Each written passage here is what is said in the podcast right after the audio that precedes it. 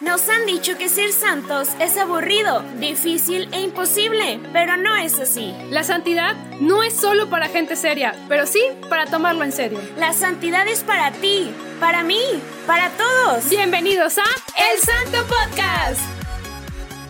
Hola, hello, amiga. ¿Cómo estás, amiga? Muy bien, gracias a Dios. ¿Y tú? Muy bien, gracias a Dios. Oigan, pues hoy volvemos con otro episodio nuevo otro episodio que ya lo estábamos esperando con mucha ansia para que pudiera salir, ¿verdad que sí, Adri? Sí, ya nos lo habían estado pidiendo bastante y hoy traemos unos invitadazos que nos van a hablar de este tema, pues con toda la experiencia, ¿verdad? Claro que sí, porque ellos tienen esta experiencia en este tema y pues en esta santa, qué mejor que explayarnos un poquito, ¿verdad?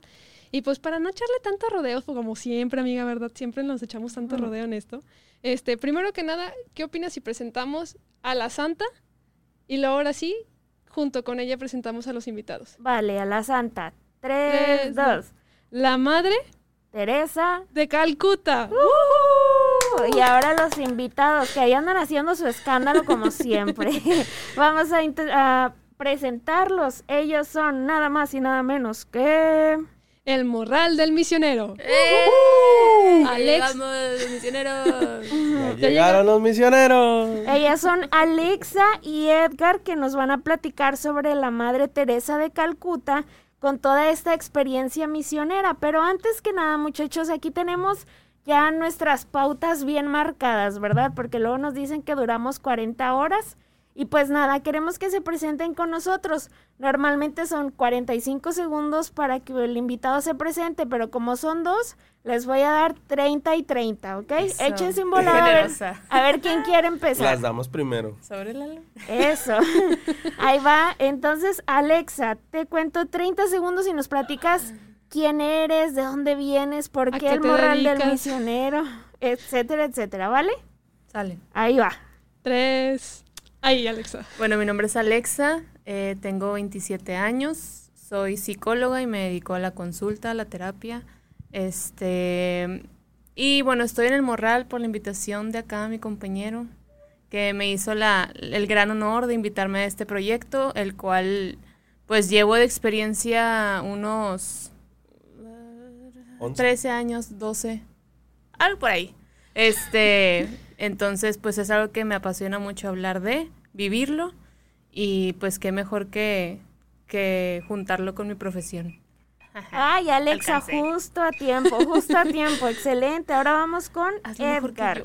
Hazlo, tú puedes, Edgar. Hola, chavos. Yo soy Edgar, o mejor conocido como Lalo, este, o negrito. Tengo 32 años, soy ingeniero civil de profesión.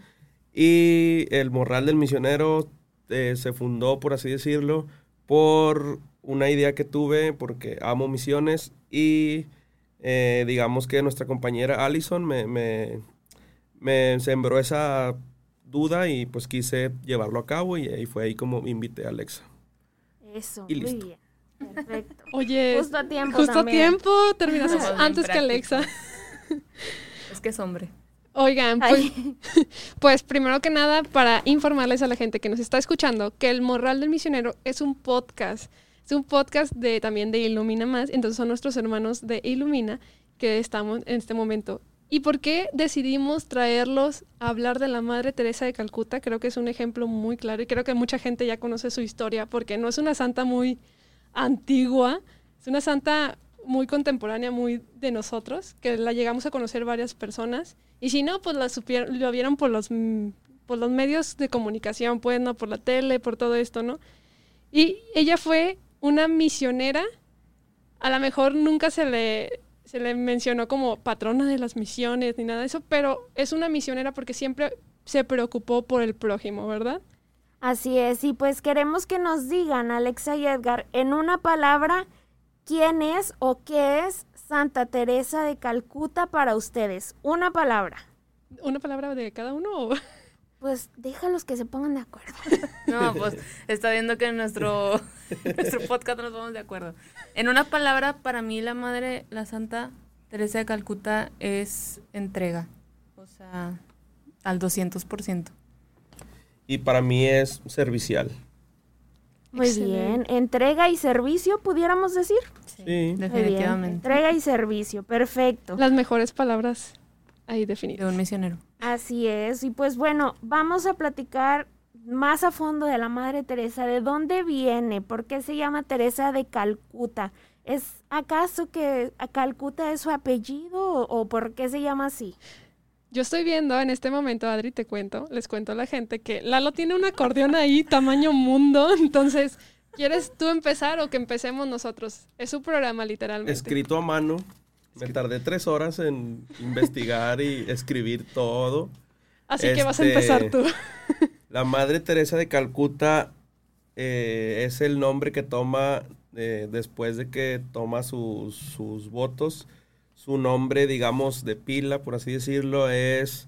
Disculpen si mi pronunciación no es tan buena, pero son nombres algo poco comunes para nosotros los mexicanos. Entonces, su nombre es Agnes Goncha Boyashiu. Es de origen albanés. Albanés. Eh, nació el 26 de agosto de 1910. Este, mm, no sé, ¿Qué estaba pasando en 1910 en México? No, pues ¿Mm? muchas cosas. Nada, de historia.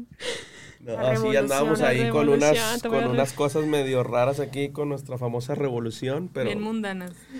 y en ese tiempo iban haciendo pues la Madre Teresa, Que iba a ser bueno, una la revolución. ahora conocida allá. como Madre Teresa, Claro. que ella también iba a llevar a cabo su propia, digamos que su propia misión, ¿no?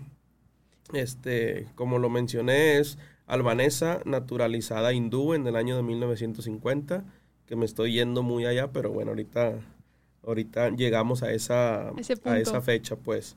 Eh, su papá, de nombre Nicole Boyashiu, y su mamá, Dranafil Bernay. Este, así como datos, o sea, mm, digamos, datos eh, de la santa, eh, es, es beatificada el 19 de octubre del 2003 por el Papa Juan Pablo II y canonizada por el Papa Francisco el 4 de septiembre del 2016. Su festividad es el 5 de septiembre. El 5 de septiembre, exacto. Qué bonita estampa de biografía me estás presentando, amigo. Obviamente. Qué hermosa estampa de Ya, biografía. ya se brincó todo. No, No, vaya, pero es que... No, es que Estoy dando una profundizar, introducción y luego ya voy a Está- está profundizar está en chida, cada uno de los... perdóname. Me voy a ir, si quieres, te describo el No, año no, no, 1, las 2 10 y los hojas que trae. 87 años que, que vivió. Para la gente que no nos está viendo, tiene 10 hojas hechas a mano de toda la biografía de la Madre Teresa de Calcuta y pudiendo usar el celular, pues lo escribió, ¿no? El No, muchacho. que es a la antigüita como la canción. Exacto. edad. Sí. Muy bien. Este, ya para terminar estos primeros apuntes, forma una congregación llamada Misioneras de la Caridad en 1950, que insisto, ahorita vamos a resumir todo eso. Eh, gana el Premio Nobel de la Paz en 1979 y en 1980 le otorgan el mayor galardón en la India llamado Bharat Ratna. Entonces esos son, digamos, algunos de los logros que tuvo la Madre Teresa. Y Alexa, si quieres agregar algo. Yo quisiera empezar con una frase también que, que yo creo que es algo que la como que la, la define mucho a ella, que es el amor para que sea auténtico debe costarnos. O eh, ama hasta que duela también, que lo hemos escuchado mucho. Entonces, eh, yo creo que es una pionera del amor incondicional, del amor ciego a quien sea, y, pero obviamente más a los pobres y a los más necesitados. Entonces, aparte de los datos, pues es, es parte eso de, de su identidad, de quién es ella y con la bandera con la que ella iba misionando Claro. todo lo que hacía. Como tú dices, llevaba una bandera muy levantada de, de la misión que ella tenía, muy arraigada. Ella sentía una necesidad por los pobres, ¿verdad? Entonces, sí, eh, Agnes, yo le voy a decir Agnes porque eh, creo que es el nombre que más puedo pronunciar porque el otro nombre no me sale. Sí, que los Agnes. pronuncie, que los pronuncie. No, no, a ver, dime por, se- o sea, por segunda vez, Agnes, ¿cómo? Mm, goncha, algo así. Got. Necesitamos a alguien de India que nos diga, por favor. Sí, por Por favor. favor. que significa capullo de rosa o pequeña flor en El albanés. capullito, El capullito. capullito. Y la verdad es que Agnes, porque todavía no es Teresa, pues eh, quedó huérfana a muy corta edad de padre. Su padre muere muy temprana edad. A lo mejor yo me voy a meter un poquito más en su infancia porque me intriga un poquito el cómo llegó a que este camino de a lo mejor de sufrimiento o de dolor que a lo mejor al principio ella vivía, la llegó a, a tener como algo muy latente por, por, por, la gente, ¿no? Por los pobres. Y llegar a amar tanto que hasta le dolió, ¿no? Y, y, y, bueno, les digo, quedó huérfana muy joven de padre. A los nueve años. A los, sí, a los nueve años, exactamente. Pero creo que su padre y su madre les enseñaron muy bien lo que le llamó ella tanto la vocación que, que, que estaba caminando, ¿no? Y no fue hasta los 18 años que ella se anima a entrar a hacer este postulantado, ¿no? Este, este empe empezar este camino de, pues sí, tal cual, de ser una religiosa. Increíblemente, ella no lo empieza con, porque ya vamos a, después ya nos metemos más para allá, pero ella no lo empieza con la congregación que la conocemos actualmente ni con su hábito blanco con azul, porque ya después Exacto. lo vamos a ir más adelantando, pero eh, ella empieza con, con un instituto de... ¿El convento de Loreto? Exacto, el convento de Loreto. Pero es, ellas se enfocaban mucho en la educación de las niñas. Entonces los primeros años de consagración o los primeros años de caminar en su consagración, ella se dedica a la educación completamente de las niñas. Nada que ver con la misión que ella tenía, ¿verdad? Entonces es ahí donde ella empieza a caminar. Y es interesante, me gusta dejar esto muy en claro porque qué importante a veces son los padres en la vida y creo que lo hemos dicho muchas veces en muchos episodios, porque los padres nos enseñan a, a veces el llamado de la vocación, a veces no, nuestros padres a lo mejor no, pero nuestros padrinos o nuestros padres sacerdotales o espirituales nos enseñan a este camino de la vocación. Entonces su papá, a pesar de que falleció a muy corta edad, le enseñó cuál era el camino de la fe. Y eh, Agnes lo tomó tal cual suyo y ahí, ahí sí encontramos a una madre increíble que más adelante vamos a seguir platicando, ¿verdad? Así es, yo quisiera que nos dijeran, querido Morral, Está bien si les digo Morral para no decir Alexa y el Sí, somos el Morral. Querido Morral. Somos lo mismo. wow. Wow. Querido Morral, platíquenme cómo fue este primer llamado o primer encuentro en Agnes o en, en la hermana Teresa.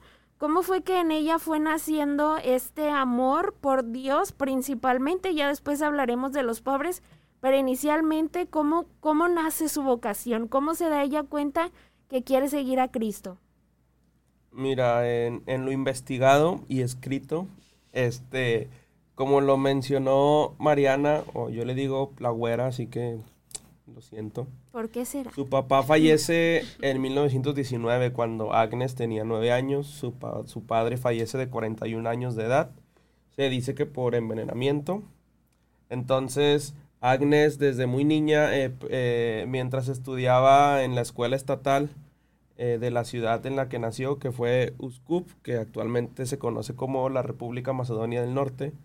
Este, ahí también en su coro de la iglesia era la soprano solista y cuando el maestro, digamos, no podía asistir o algo así, ella se hacía cargo de la dirección del coro. Y es ahí donde eh, también pertenece a un grupo que se llama... Eh, Él vive. Ah. No, no. no aún no lo fundábamos. Eh, pertenece a un grupo que se llama Apostolado Sodalicio de, de, Nuestra Señora. ¿Cómo? Eh, ¿Perdón? Se llama Sodalicio de Nuestra Señora. Que este grupo es fundado desde 1563. Es una congregación mariana donde eh, ahí se interesó por las historias de los misioneros en ese, en, en ese tiempo.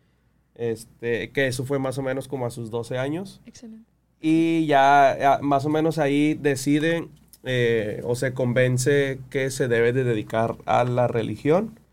Y en 1928, más exactamente el 15 de agosto, ya es como que su decisión definitiva donde dice que ella se va a dedicar a la religión mientras rezaba en la capilla de la Virgen Negra.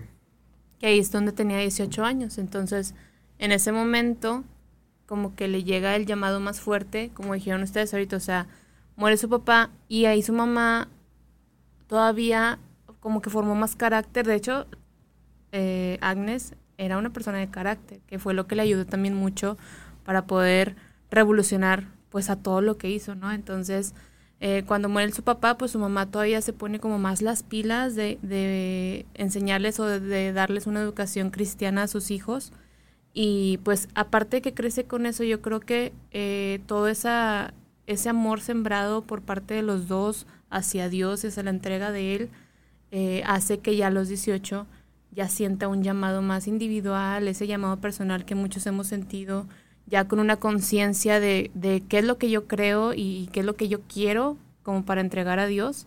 Eh, y pues fue hasta sus 18 años donde decide, él entra el deseo de ser misionera y es cuando deja su casa. Pero yo creo que va más como a su, a su educación también, o sea, este acumulo de, de obviamente de fe y todo que la hace ser valiente y decide ser misionera. Claro, pero bueno, a lo mejor ahí donde dice Alexa, donde decide ser misionera, ella todavía en este, en este convento o en esta congregación que ella entraba, ella todavía sí quería ser, tenía un deseo latente de ser misionera, pero ella como que todavía estaba en ese descubrimiento o en esta búsqueda constante. Pero a ver si, si ustedes me siguen un poquito, ¿se saben el momento donde ella, ¿sabes qué? Es el momento donde empiezo a discernir y, y esta no es la congregación que yo debería estar porque, bueno, o a lo mejor la... Sí, pues sí, el carisma... no es momento de seguir en esta congregación porque duró unos 20 años, 18 años más o menos ahí, ¿no? Siendo directora y estando siempre con las niñas, con sus demás hermanas y alumnas. Entonces, ya después de 20 años fue cuando dijo, a ver, llegó mi momento de, de, algo más. Ajá, más grande. sintió un llamado más grande, que es, es lo que nos vas a platicar, ¿verdad? Sí, sí, sí. Es, es un carisma que normalmente eh, ella no está, a lo mejor no, no, no, le llenaba tanto, digamos, sí, a lo mejor hay, hay personas que el carisma de la educación le llama muchísimo, pero a ella algo le faltaba para ser plenamente feliz. Era feliz, pero algo le faltaba para ser plenamente feliz. Entonces les, les pregunto, moral del misionero, ¿ustedes se acuerdan cuál fue como que el detonante para que ella tomara esta eh, búsqueda o les ayudo. Iba en un tren. Sí, nos acordamos, pero eso es más adelante. Los morros del morral. Sí, sí, bueno, o sea, eso... ¿Ya me brinqué todo? puedo decir las fechas, pero sí, primero pero tenemos está otros datos. eso, pues, contéstale. O sea, sí, bueno, está bien, te voy a responder y luego ya nos regresamos a todas. Vayan al morral del misionero para que vean este, estos pleitos entre estos morros. A todas las demás hojas, pero fue... Espérame. Es más, te voy a ayudar, te voy a soplar un poquito para que te vayas orientando un poquito. Es, es cuando lo mandan a Calcuta, sí. Más o menos, donde la mandan a Calcuta y ella empieza ese conocimiento donde empieza a descubrir y, y vive como más cercano a los pobres. Ella era como que vivía una realidad que no estaba viendo, entonces es ahí donde ella encuentra a los pobres y le llama la atención, ¿no? O sea que no se apellida Calcuta. No se apellida Calcuta. Mira, porque yo tengo un, conocido, no voy a decir ni su vocación ni su nombre, pero una vez dijo que Santa Clara de Asís era hermana de San Francisco de Asís. Pues es Porque tenía el mismo apellido. de esa persona que oficia en misa, no quiero decir su vocación para no este, quemarlo, ¿verdad? yo creo que no me va a escuchar, pero no, no porque se llamen de cierta manera los santos quiere decir que ese sea su apellido o su nombre original. Exactamente. Por eso, Calcuta de Calcuta, Calcuta es un lugar. Exacto. Y dato curioso, ya lo habíamos dicho anteriormente en un episodio, ¿te acuerdas, amiga? Que normalmente ponían el nombre de cómo se le mencionaba tanto en la, o, su nombre verdadero y le ponían el nombre de la ciudad. Entonces, por ejemplo, si Adriana Adriana de Apodaca. Santa Adriana de Apodaca. Santa Adriana de Apodaca. es correcto.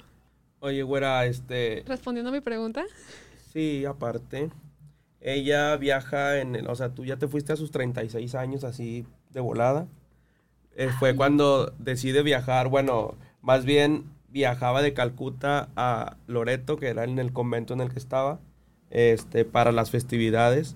Y es ahí donde eh, mientras iba en el tren, ella le llamó que recibe la llamada dentro de la llamada, que se refiere a que Dios le pide que dedicara su vida a los menos privilegiados, o en este caso, pues a los pobres. Este, más o menos, o sea, así fue, digamos, el llamado en, 1946, a sus 36 años, cuando decide empezar todo ese proceso para, para, digamos, salirse de su convento y todo ese todo ese rollo, ¿no? Y es donde se dice que la sed del amor y de alma se apoderó de su corazón en esa llamada dentro de la llamada. Exacto. Exactamente. Exactamente. ¿Por qué me brinqué todo eso? Porque es un proceso donde ella vive Y a lo mejor sus, sus momentos en el convento, pues empezó a caminar en la educación y todo esto. Y la verdad es que caminó mucho, o sea, fueron varios años de los 18 a los 30 y tantos, no me acuerdo más o menos. Ya los habías dicho, pero ahí está. Que caminó. Entonces, es ahí donde empieza a ser una inquietud de carisma. Y la verdad es que, bueno, me voy a detener y es un pensamiento personal. A veces nos aferramos a la idea de que es aquí nuestro llamado y la realidad es que a veces nos aferramos tanto a que sí, sí, sí, es aquí, es aquí, es aquí, que no nos dejamos, eh, no nos dejamos a quitar los tapones que tenemos y escuchar realmente lo que Dios quiere de nosotros. ¿Y, ¿Y, qué pasó en ese viaje donde venía de regreso, de, o sea, de Calcuta? Porque su, su, su impacto fue ahí, en Calcuta, ¿no? No, no, no sé si me voy ahí más o menos, pero donde regresa a Loreto fue cuando tiene esta visión y que justamente el llamado, en el llamado, porque ya estaba haciendo llamada, ella ya había sido llamada totalmente. Entonces tiene otro llamado y le dice, ¿sabes qué? Ahí va una inquietud. Y, y ella lo puso en discernimiento, creo que tres, dos años por Dos ahí. años. Dos años más o menos, de verdad, amiga. O sea, lo puso en discernimiento porque dijo, oye, capaz sí es el chamuquillo que me anda hablando también. O sea, y, y es la realidad a veces de que, ay, sí, Dios me habló. Pero no. Ojo, perdón que te interrumpa, Sí, es que antes que se me vaya, amigas, si ustedes creen que su tiempo y tienen un llamado dentro de su llamado en su matrimonio y creen que tienen un llamado a volverse a casar, ese es el chamuco. No les hagan caso. Ahí no Eh, aplica ahí no aplica un llamado dentro del llamado, ¿ok? No me vayan a salir con que es que Dios me volvió a hablar y que me volviera a casar Mi con otro príncipe hombre. azul No, estaba no. allá. Pasó el muchacho y el llamado dentro del llamado. No aguas, ¿eh? Hay que ser bien buenos discerniendo el Exacto. llamado que sintamos. Y ojo, Agnes no cambió de vocación, Exacto. cambió de carisma, pero no cambió de vocación. Exactamente. También va para los hombres.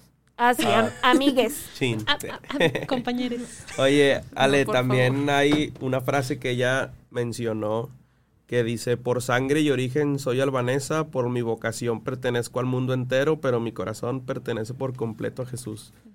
Entonces, o sea, sí es una persona que obviamente estaba entregada 100% a Jesús.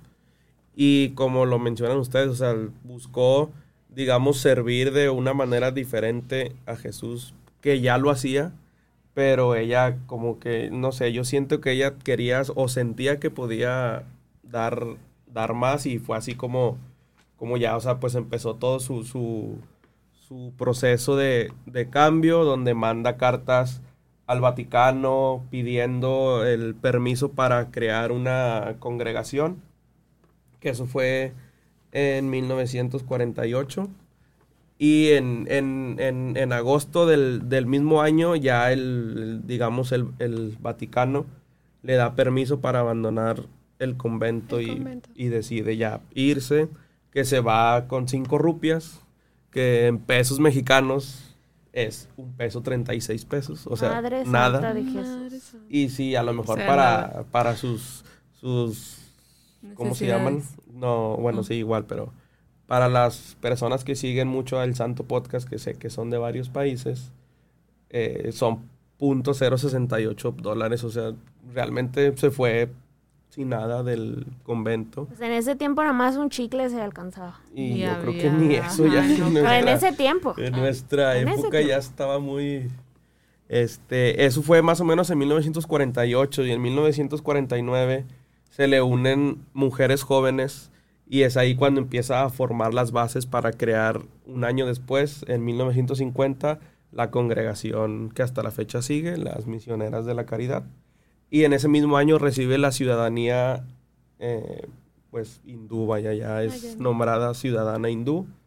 Y este se va, pues vaya, en toda esta misión que ella quiere hacer, su misión es cuidar hambrientos, desnudos, los que no tienen hogar, lisiados, enfermos, leprosos, ciegos, etcétera, etcétera, etcétera. Yo quiero hacer aquí una pausa y perdón, creo que le robé la palabra a Alexa en este momento, pero este yo he escuchado o he leído y lo voy a decir porque lo, a lo mejor es algo inquietante para mí leer esto. Mucha gente decía de que no, la hermana Teresa quería llamar la atención. Ojo, no, ella nunca rompió ninguna regla. Ella tenía a su sacerdote encargado en la congregación. Ella ella lo tenía su, ¿cómo se dice? Su orientador vocacional también, donde su orientador espiritual, mejor dicho, donde estuvo en pláticas, estuvo en discernimiento. Por eso les dije, dos años de discernimiento para saber si era realmente. Pidió permiso para salir de la congregación, pero poder ejercer ella su vocación, ¿no?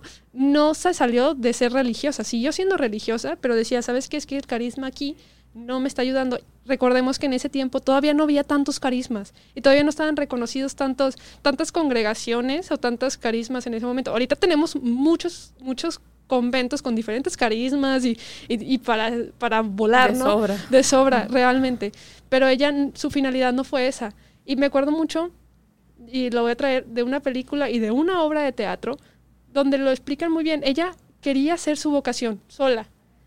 Y las demás empezaron a seguirla, que creo que dijiste algo de que, o no sé si ya, ya me adelanté mucho, que empezaron como que una, unas personas a seguirlas. Sí. Y fue cuando empezó a fundar esta, este convento, esta congregación, que realmente pues en su finalidad no, no lo quería, sino su finalidad de ella era servir. Porque el carisma que a lo mejor estaba en ese momento no le, no le, no le llenaba el corazón, mejor dicho. Le gustaba, pero no le llenaba. Y la realidad es que en este mundo Dios nos invita a ser plenamente feliz. Obviamente siguiéndolo a Él siempre en todo momento. Ella sabía que su esposo era Jesús. Y ella mismo lo dice y lo dice en muchos libros. Mi esposo es Jesús. Pero algo falta, algo falta y, y creo que estoy siendo muy indiferente con mi hermano que es pobre, ¿no? Y, y, me gusta decir esto porque hay mucha gente, vuelvo, voy a repetirlo de nuevo, hay mucha gente que la critica de ese lado. Es que la hermana quería llamar la atención porque eso se separó y fue... No, no, no. No, y han sacado cosas bien fumadas. Pero, por ejemplo, una... Alguien que en verdad está entregado, y lo sabemos y, lo hemos escuchado muchas veces, o sea, es de ley que tienes que ir contracorriente. Y si no te critican, y si no te señalan, y si no te juzgan, es porque no estás haciendo las cosas bien.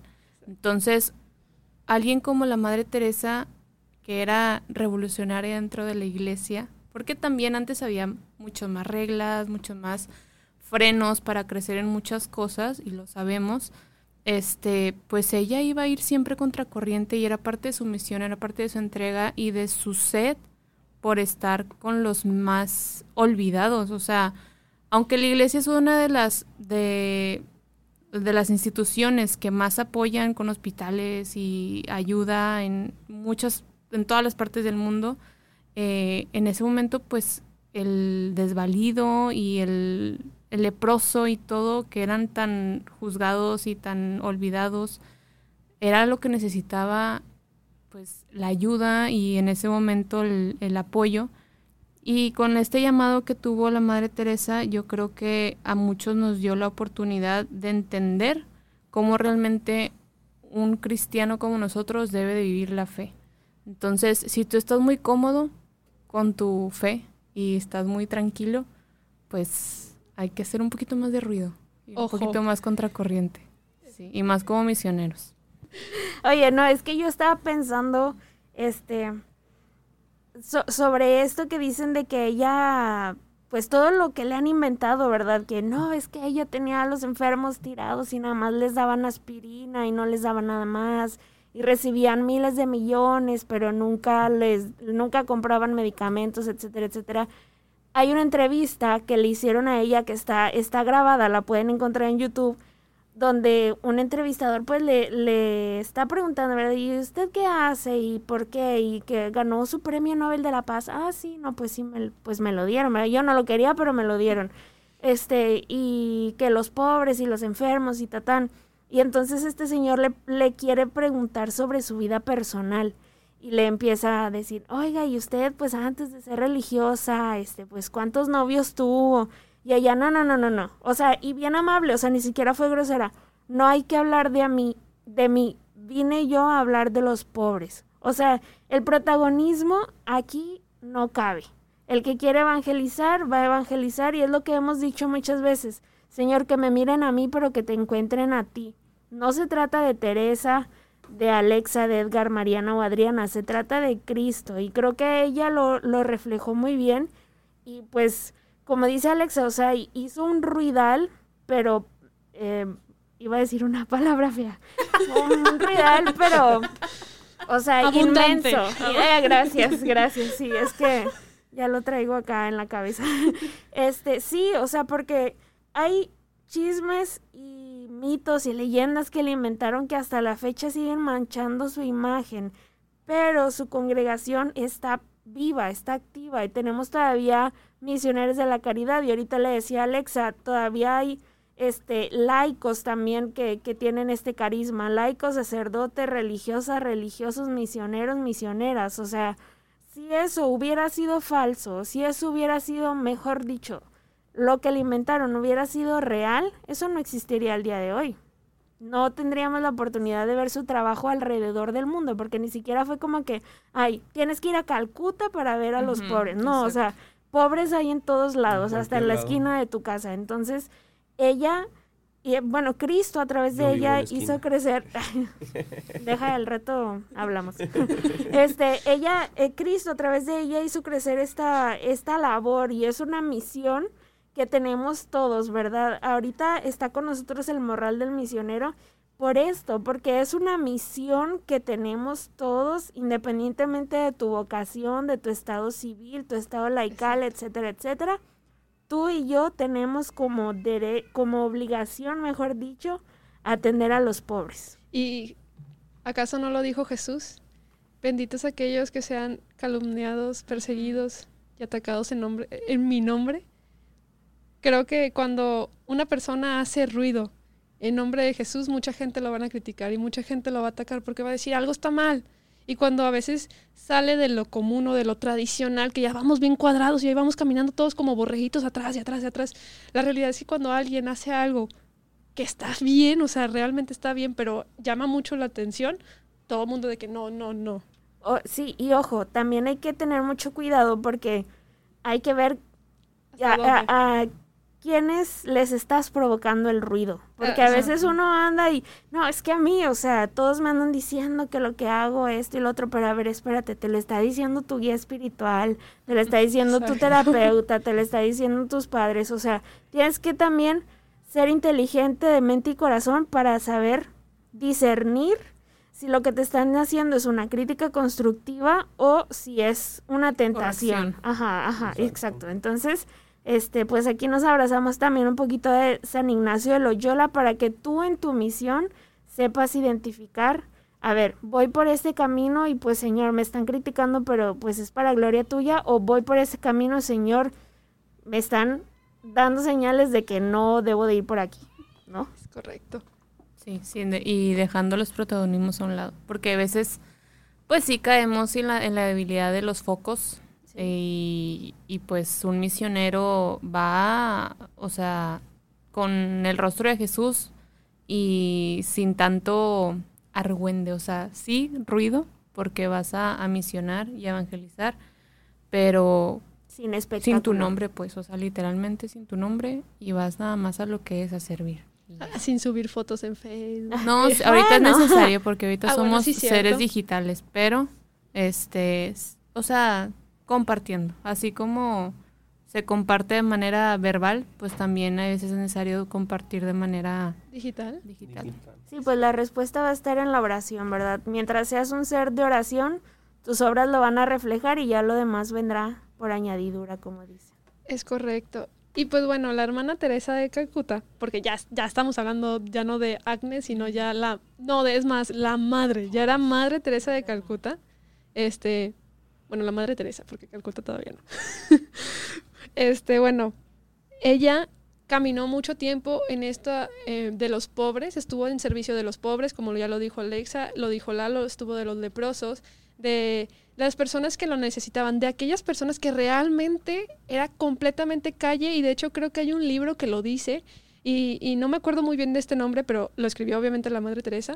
Este es un libro donde dice que hay un punto donde las personas de calle, y a lo mejor eh, Alexa, que es psicóloga, a lo mejor no lo va a dar a entender más o menos, pero que la persona deja de ser persona porque empieza a creer que ya es un objeto, ¿no? Y es un, o, un animal. Y la hermana, bueno, la madre Teresa los hacía que volvieran a, sentir esa dignidad de humano, esa dignidad, porque el mundo era tan cruel y la pobreza era demasiado que los hacían a un lado y que ellos mismos se creían que no era nada. Hay algo dentro de, del campo de la salud que se llama cuidados paliativos, Y la Madre Teresa de Calcuta hizo mucho esto. Los cuidados paliativos es cuando le das muerte digna o los últimos años de vida con calidad a una persona. Entonces se usan en, en los en hospitales, se usa en la tanatología. Y eh, hablando así como que más en términos de salud, la Madre Teresa hacía eso. Entonces les daba los cuidados paliativos a esa gente olvidada, a esa gente despreciada. Que sí, como dices tú, Mariana, o sea, llega un punto eh, mental en el que tanto desprecio, tanta, pues tanto abandono. Hay, hay gente que se sale de su casa sano mentalmente, entre comillas, ¿no? Y no sé, se vuelve un vagabundo. Pero pasa el tiempo y no sé si lo han visto, pero pues tienen un tipo de demencia o ya se ven así como que perdidos, o sea, y, es parte del abandono y es parte del rechazo, es parte de, de esta vida, un estrés constante de no sabes si vas a comer hoy, dónde vas a dormir, o sea, es, es un conjunto de muchas cosas. Entonces, la Madre Teresa, a lo mejor conscientemente, la verdad no sé si lo haga así, pero da estos cuidados paliativos y es tan bonito cuando haces que la persona en sus últimos días de vida o años inclusive, pero que es una enfermedad terminal o, algo así muy grave, tiene una muerte digna, una muerte con amor, una muerte con cuidados, una muerte o una enfermedad terminal como abrigada y es lo que ella hacía. Entonces, eh, es parte también como de, de eso que tú dices, de, de, esta sensación que ellos tenían de abandono y de rechazo y ella los abrigaba con, hablando así como más de la salud, con este tipo de acciones también. Y la realidad es que a lo mejor les voy a dar una pregunta. ¿Cuántas veces hemos volteado a ver eh, a esas personas que realmente están completamente en calle y a veces nosotros mismos los repelemos porque no sabemos ni cómo actuar ni cómo hacerle ni, y para nosotros es desconocido y la hermana Teresa, la madre Teresa les abrió los brazos, los abrazó, los les daba un beso en la frente a pesar de que estaban sucios, olían mal, tenían lepra y ella se atrevió a hacer esto, ¿no? A romper estas barreras. Y pues a lo mejor antes de empezar a decir algo como que no todo fue bonito en la vida de la Madre Teresa de Calcuta, y menos los últimos años de su vida, porque realmente sufrió una agonía espiritual. Y, ojo, aquí es un dato curioso. curioso. Curioso. un dato curioso. Ojo, el dato curioso. un dato curioso. un dato curioso. Eh, esta era una de las razones por la cual la Madre Teresa de Calcuta no podía ser canonizada completamente como santa. Es una de las razones. Entonces, no sé si antes de tocar este tema quieran decir algo más y, o entro de lleno a este tema. Sobre su noche oscura. Pues. Bueno, es justamente esto, una noche oscura. Ella empezó a sentir una soledad espiritual. A lo mejor ella se caracterizaba por la alegría. De hecho, hay una oración de la alegría hecha de la Madre Teresa de Calcuta. Ella se caracterizaba tal cual así. Pero en las noches o en su soledad o en su, en Oración, su, en su celda, ella se sentía sola, abandonada, como que Jesús no estaba con ella. Y ella en sus escritos, tiene varios escritos, y la realidad es que nadie se daba cuenta. Es como, a lo mejor va muy mundana mi, mi comparación, pero cuando empiezas con esta, esta eh, etapa de eh, cuando te sientes solo y que empiezas con ideas. Cuando un día estás tan abajo. Ándale, más o menos. Depresión. Depresión, gracias. Yo, esta palabra. Esto cuando estás solo y piensas. Y piensas Te y- deprimes. y, y lloras. Bueno, entonces ella empezaba a sentir como que esta soledad de, de no sentir a, a Dios y que a lo mejor Dios no estaba tan feliz con lo que estaba haciendo ella. Entonces como que empezó a sentir este lado humano tal cual. ¿Y qué pasa? Es que al momento de que ella fallece, ya más mucho después, ¿no? Que fallece y todo eso, la gente como que tenían unos escritos guardados que cuando ya los descubren es como no, no, es que ella no dejó de creer de Dios. Y no, realmente no dejó de creer en Dios, sino ella tuvo esta, como que este temor o esta oscuridad Su que. Su Getsemaní, exacto, o sea, como que estaba en esta soledad donde dijo, es que ya no te escucho, ya no te siento, estoy como muy en el mundo, pero necesito estar contigo, pero no te escucho, o sea, estaba en esa soledad. ¿Y qué pasa? Es que llegan los esc- descubren los escritos de San Juan de la Cruz, que mejor dicho no los descubre, ya los tenían, que y él explica detalladamente lo que sufre mucha gente. Y la realidad es que no solamente ella lo pasa, mucha gente pasa por años esta obscuridad del alma donde está en esta, en esta pregunta de Dios, ¿Dónde estás? ¿Dónde estás? Quiero escucharte de nuevo. Pues y el mismo Jesús, ¿no? O sea, Padre, Padre, ¿por qué me has abandonado? O sea, fue, fue algo que, que a mí me, me gusta verlo como, como si Dios probara tu fidelidad, ¿no? O sea, ok, aquí estoy, ya te di un llamado, ya te di a mi hijo, te di mi presencia, pero realmente me amas, o sea, realmente estás dispuesto a ser fiel a lo que te he propuesto, a pesar de que no esté yo hablándote, Exacto. estás, estás siendo fiel a lo que te he invitado a hacer. Yo creo que, que, como dices, esto fue como algo que a muchas personas les ha pasado y a muchos santos les ha pasado. Demasiado. La Beata Conchita también lo vivió. Sor la- Faustina. Ajá, o sea, es, es algo que creo que también Santa Catalina de Siena, o sea, es, eh, ok, yo te dije que, que podía, que iba a estar contigo siempre hasta el final de los tiempos. ¿Me crees? De, ¿Realmente eres fiel al- a, a mí? ¿No? O sea, en- es, es eso lo que yo creo que, que los santos viven, esta, como dice Pues es que a Getsemaní. un combate espiritual, o sea, está cañón porque es tu, tu humanidad con tu fe y, esa divinidad que te guía a todo lo que haces y a toda tu entrega y pues entre más te exige Dios, pues más la vas a sufrir realmente. O sea, Sí, sí. uno vive muy feliz en la ignorancia y cuando Dios te empieza a pedir cuentas de, de tu servicio, pues obviamente te, humanamente te va a entrar una confusión, te va a entrar mucha, un debate, o sea, el, el enemigo siempre va a estar ahí, entonces vas a entrar en conflictos, pero pues, y más ellos, ¿no? Que hacían una labor gigantísima. Sí, y aparte como San Felipe Neri, que los invito a que vayan corriendo al episodio de San Felipe Neri, que a veces te llenas de muchas cosas, ¿no? Muchas cosas y, y realmente empiezas, no creo que haya descuidado su oración, la realidad es que tampoco lo sé, pero empiezas a, estar muy en el servicio que en el momento donde quieres, de que Dios, o sea, te escuchaba continuamente y hasta te tuve en una visión, o sea, y de repente ya no escucharte, creo que vives en, un, en una crisis porque eres humano y al final así pasa y, y- y bueno, o sea, es algo que tenemos que aprender a ir caminando y creo que cuando más metido, como dice Alexa, cuando más metido estás, a veces pasa y pasa más continuamente porque realmente quieres a veces volver a ese am- primer amor de que, ay, ese Al es el enamoramiento al con enam- Dios. Exacto, pero la realidad es que tu, ma- tu enamoramiento tiene que ir madurando. Creo Ese que, todo amor. Sí, creo que eso lo, lo, ah, lo comparamos muy, muy ridículamente tal vez, y fue precisamente en el episodio de San Juan de la Cruz. Eh, es como cuando tienes muchas ganas de un elote y corres a la esquina y el elotero ya no está. O sea, tienes como tanta, tanto antojo, tantas ganas de algo y de repente ya no se te cumple, ¿no? Entonces es, es un ejemplo un tanto ridículo, pero, pero es eso, ¿verdad? Quién sabe si nosotros tal vez vayamos a experimentar esta noche oscura o alguien que ya le esté pasando o alguien que ya ha tenido algunos minutos oscuros, pero yo sé que me entienden. Hay una frase que dice, a veces perdemos a Dios por Dios. Como decías tú, Mariana, o sea, estamos tan, tan saturados ahorita en la actualidad a lo mejor de, y estoy en el grupo de no sé qué, y estoy en esto, y estoy, y estás en todos lados, como que mi hijo, decídete, o sea, sirve bien en una cosa, Chica. no quiero estar en chica, por favor, chica. O sea, quisiese chica, pero no pudiese estar en todo. Este, y así sí, o sea, pierdes a Dios, a Dios por Dios, quieres estar en todo y no estás en nada. Exacto.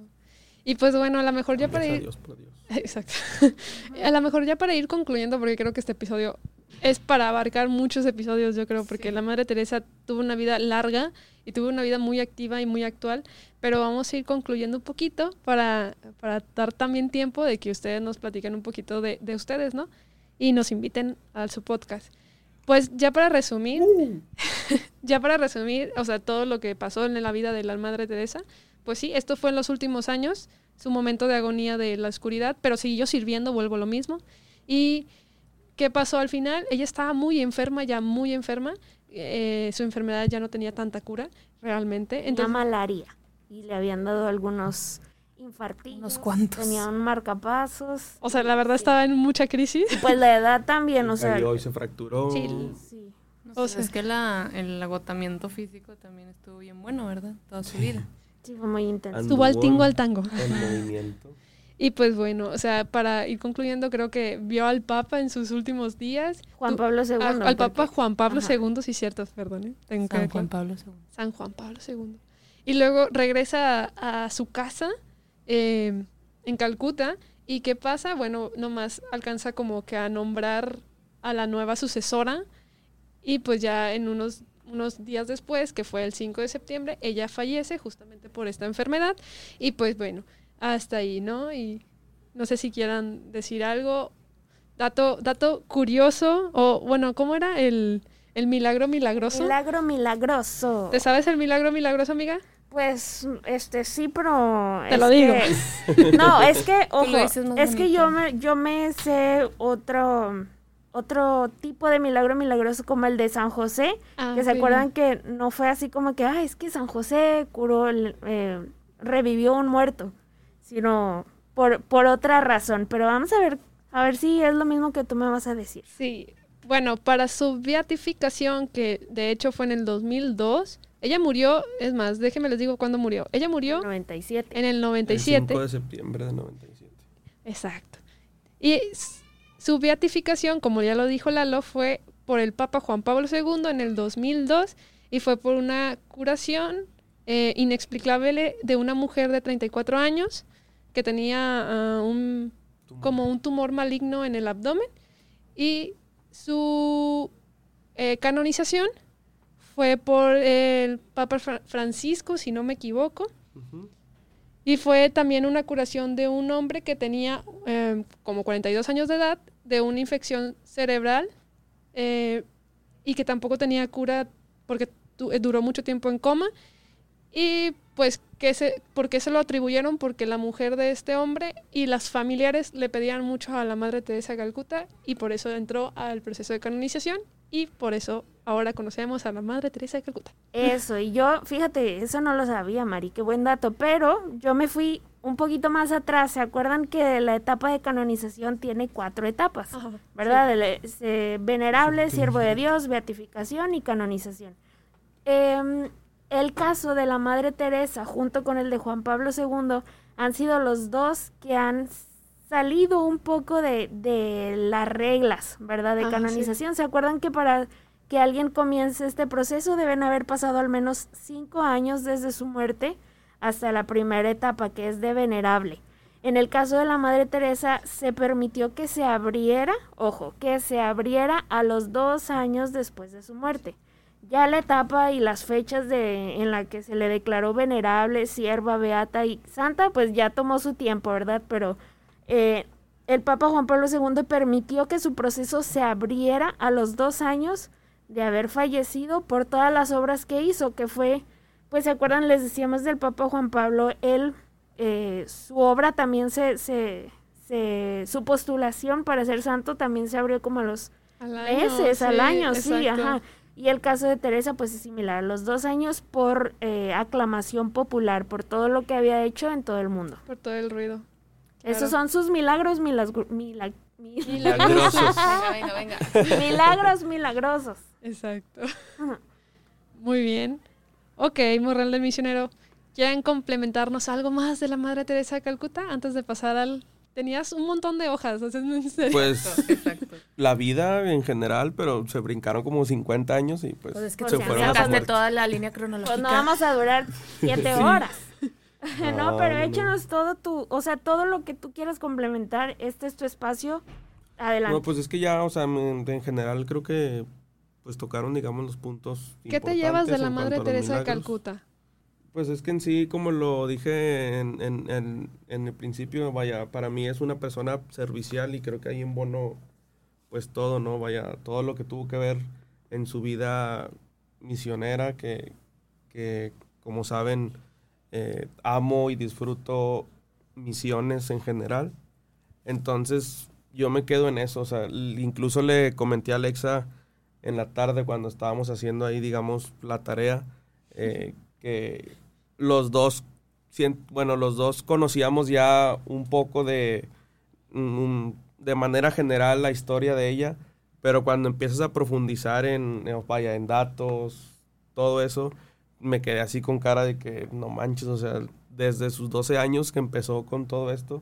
O sea, a sus 12 años ya sabía lo que quería, a sus 18 lo confirmó, a sus 34 años era director, a sus 42 años era esto. O sea, ya tenía una vida hecha y a sus, todavía a sus 87 años seguía y seguía y seguía. Entonces, o sea, uno en ese tiempo, vaya, me puse a pensar que a mis 12 años yo no sabía ni qué, ni qué quería ni nada. Y creo que a veces, hasta la fecha, a veces pasa de que aún no sé lo que realmente quieres como que en tu vida, a pesar que ya eres una persona de cierta manera, se puede decir, adulta, madura. Entonces, todo, o sea, todo el tema que mencionaron, eh, que tiene sus, sus, no sé cómo llamarlo, sus dudas y todo eso, que por eso le escribía cartas y hay películas, libros que se llaman las cartas de la, de la madre, o sea, es donde dices, o sea, ¿cómo te, te pones a pensar que uno a veces no sabe ni lo que quiere? Y ella todavía con 87 años seguía dando de qué hablar en el mundo y yo creo que hasta la fecha pues lo sigue haciendo. Entonces me quedo en general con eso, o sea que es una gran mujer, servicial, este, y pues que es una fiel seguidora de Cristo, entonces creo que con eso me quedo. Muy bien, y chicos, morros del morral, si pudieran preguntarle una cosa a la hermana Teresa de Calcuta, ¿qué sería? Jaja, los dejé sin palabras. Lo sabía, lo sabía.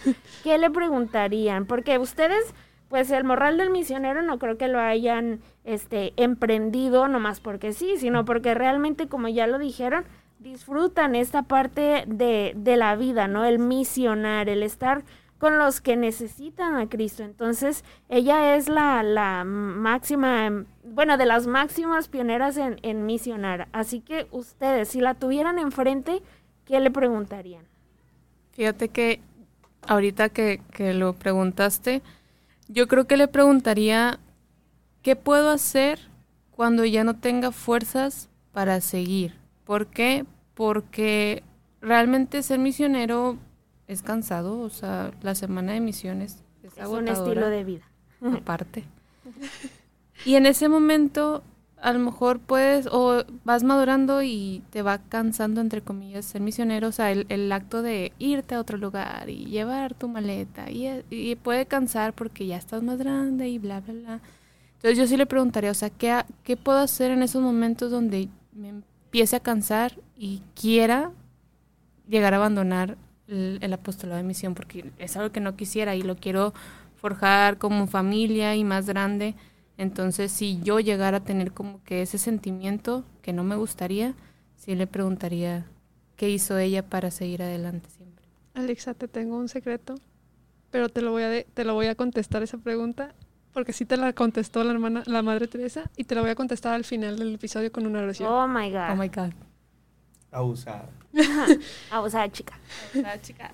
¿Tú, Lalo? Yo la verdad no sé. Yo siento que le preguntaría... Me emocionaría y la abrazaría. algo más, no sé, como que algo no tan profundo por, por así lo decirlo. que sea, si le quieres preguntar. No sé, tal vez de, sí, o ¿Por qué blanco con azul este, o algo así? Su comida favorita, o sea, de rayados. Su santo favorito, o sea, cosas así, ¿no? Entonces, digo, yo siento que esas serían mis tipos de preguntas hacia con ella. Porque sí, sí es una persona que yo creo que te impacta o impactó a los que la llegaron a conocer en persona. Y pues, a lo mejor para la gente que no sabe qué es misiones, los invitamos que a que este momento le pongan pausa y corran al morral del misionero a no, saber. que ya lo acaben de una vez el episodio. Ah, bueno, que acaben el episodio y luego vayan a escuchar el Moral del Misionero, en sus primeros episodios te explican todo lo que se hace en unas misiones. Entonces, yo los invito a que conozcan y se den cuenta que realmente no estamos tan lejos de también nosotros poder tener la posibilidad de ser misioneros y capaz si ya lo estamos haciendo y no sabemos. Esa es la realidad. Y pues bueno, no sé si quieran decirnos dónde los podemos buscar, tanto en Instagram, Facebook, redes sociales, Spotify. Spotify. Pues en el Instagram estamos como el Morral Podcast y nada más tenemos esa red social. No tenemos Facebook, ni Twitter, ni nada. Pero solamente inviten Instagram. a los chicos, pues, promociones. es que ahí ya es la voz, Ah, bonita. la voz bonita la que los va a invitar a los chicos y así. Este, sí, eh, síganos en, en las redes sociales, en Instagram, somos súper activos, no es cierto. No es cierto. Pero ahí estamos. Por dos. Ahí los, Bueno. no, ahí los escuchamos. O sea, si nos envían un mensaje, ahí estamos a su servicio. No, y eh, todas las semanas eh, subimos un episodio. Acabamos de empezar la temporada número 2. Entonces los invitamos a, como dijo Mariana, desde los primeros episodios. Créanme que todos los episodios este, tienen un, un aprendizaje de misiones y casi siempre como compartimos experiencias, yo creo que muchos de ustedes se podrían sentir identificados. Es un lenguaje muy entendible, es un, un tiempo muy llevadero entre los dos. Entonces, yo creo que podrían ser parte de esta familia de El Morral del De Misionero. morralitos. Y pues bueno, para también invitarlos a que escuchen el episodio que tenemos con el morral del misionero y ahí que también se emocionen descubriendo, bueno, no lo voy, no lo voy a spoilear, así que me voy a quedar ahí. Sí, sí que vayan, que Sí, los sigan en sus redes. Este también si, si quieren saber un poco más de los chicos, mándenles un mensajito y todo. Eh, coman frutas y verduras también. es que siento que temprano. ya, Hoy sí, es jueves siento que de- ya nomás este Jueves de- promocionamos redes y, y no, o sea, coman frutas y verduras también, Vayan a terapia. sanamente. Hagan sí, deporte. sí, sí. Vayan a terapia, hagan deporte. Pero yo primero. Y pues bueno, antes de hacer oración, creo que es importante decir que la Madre Teresa de Calcuta tenía varias frases que nos impactan mucho, tanto en el amor como en la alegría, como en el seguimiento con Dios. Entonces yo los invito a que eh, si tienen oportunidad de buscar un poquito más de ella, en verdad interésense en la vida de ella y a lo mejor en, en algo que podamos aprenderle y podamos agarrar, creo que va a ser más que gratificante. Y pues, para ya no ser más largo este episodio, te voy a contestar la pregunta, Alexa, con una oración. Así que nos ponemos todos en la presencia del Padre, del Hijo, del Espíritu Santo. Amén. Amén. Esta oración lo hizo la Madre Teresa Calcuta y se llama Aprender a amar. Señor, cuando tenga hambre, dame a alguien que necesite comida. Cuando tenga sed, dame a alguien que precise agua. Cuando sienta frío, dame a alguien que necesite calor. Cuando sufra, dame a alguien que necesite consuelo. Cuando mi cruz parezca pesada, déjame compartir la cruz con otro. Cuando me vea pobre, pon a mi lado a alguien que lo necesite. Cuando no tenga tiempo, dame a alguien que precise de mis minutos. Cuando sufra humillación, dame ocasión para elogiar a alguien. Cuando esté demasiado desanimada, dame a alguien para darle nuevos ánimos. Cuando sienta necesidad de que me cuide de mí, dame a alguien a quien pueda atender. Cuando piense en mí mismo, vuelve mi atención hacia otra persona. Haznos dignos, Señor, de servir a nuestros hermanos. Danos a través de nuestras manos el pan que cada día necesitan ellos, también nuestro amor y misericordia. Que seamos imagen tuya, Señor. Amén. Amén. Amén. Eso, Mariana. ¿Cómo ves, Alexa? Sí, sí me contestó. ¿Cómo la béisbol? ¿Cómo la ves? Y pues bueno, entonces terminamos. ¿Se saben nuestras jaculatorias o se las explicamos? No les explican. Muy bien. Las Lalo sacra- sí se la sabe. La- entonces, Pero que la expliquen porque tú no te la sabes. Muy bien. Nosotros estamos terminando con la jaculatoria de San José, porque recordemos, es el año jubilar de San José. Y por último terminamos con santos y santas de Dios y todos decimos, rueguen por Rueguen por nosotros. Muy bien, excelente. Me sentí animadora infantil. Sí, Sí, no. eh. definitivamente. Y aparte también hay que pedir la intercesión de Santa Teresa de Calcuta. Claro. Esto es muy sencillo, solo vamos a responder, ruega por nosotros, ¿vale? Santa Teresa de Calcuta, Ruega Ruega por por nosotros. nosotros. Bendito San José, aumenta nuestra fe. Santos y santas de Dios, Rueguen por nosotros. Adiós. Gracias, Morral. Adiós.